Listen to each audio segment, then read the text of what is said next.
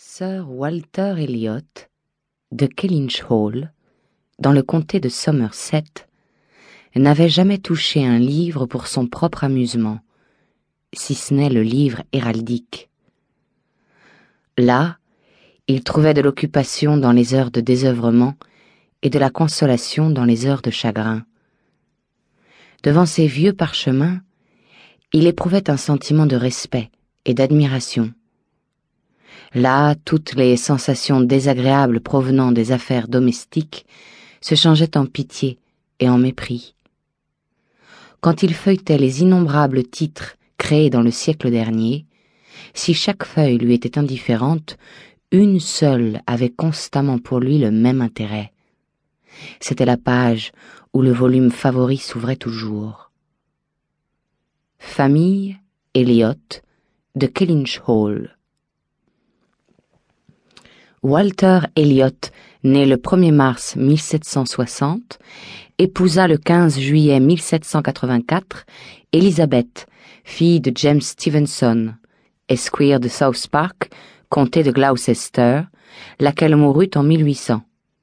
Il en eut Elizabeth, née le 1er juin 1785, Anne, née le 9 août 1787, un fils mort-né le 5 novembre 1789, et Mary, née le 20 novembre 1791. Tel était le paragraphe sorti des mains de l'imprimeur, mais Sir Walter y avait ajouté pour sa propre instruction, ainsi que pour celle de sa famille, à la suite de la date de naissance de Mary, mariée le 16 décembre 1810 à Charles Musgrove, esquire d'Uppercross, comté de Somerset. Et il avait fidèlement inséré la date à laquelle il avait perdu sa femme. Puis venait l'histoire de l'ancienne et respectable famille. Le premier de ses membres s'établissant dans le Cheshire, exerçant la fonction de haut shérif, représentant un bourg dans trois parlements successifs et créé baronnet la première année du règne de Charles II.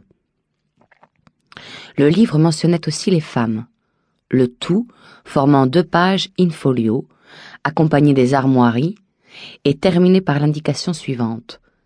Résidence principale, Kellynch Hall, comté de Somerset. Puis à nouveau de la main de Sir Walter, héritier présomptif, William Walter Elliot, esquire, arrière-petit-fils du second Sir Walter. La vanité était le commencement et la fin du caractère de Sir Elliot, vanité personnelle et vanité de rang. Il avait été remarquablement beau dans sa jeunesse, et à cinquante-quatre ans, étant très bien conservé, il avait plus de prétention à la beauté que bien des femmes, et il était plus satisfait de sa place dans la société que le valet d'un lord de fraîche date. À ses yeux, la beauté n'était inférieure qu'à la noblesse, et le sir Walter Elliot, qui réunissait tous ses dons, était l'objet constant de son propre respect et de sa vénération. Il dut à sa belle figure et à sa noblesse d'épouser une femme très supérieure à lui.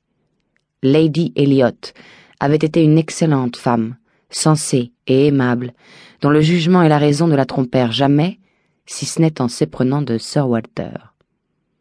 Elle supporta, cacha ou déguisa ses défauts et pendant dix-sept ans le fit respecter. Elle ne fut pas très heureuse, mais ses devoirs, ses amis, ses enfants l'attachèrent assez à la vie pour qu'elle la quittât avec regret. Trois filles, dont les aînées avaient l'une seize ans, l'autre quatorze, furent un terrible héritage et une lourde charge pour un père faible et vain. Mais elle avait une amie, femme sensée et respectable, qui s'était décidée par attachement pour elle à habiter tout près, au village de Kellynch.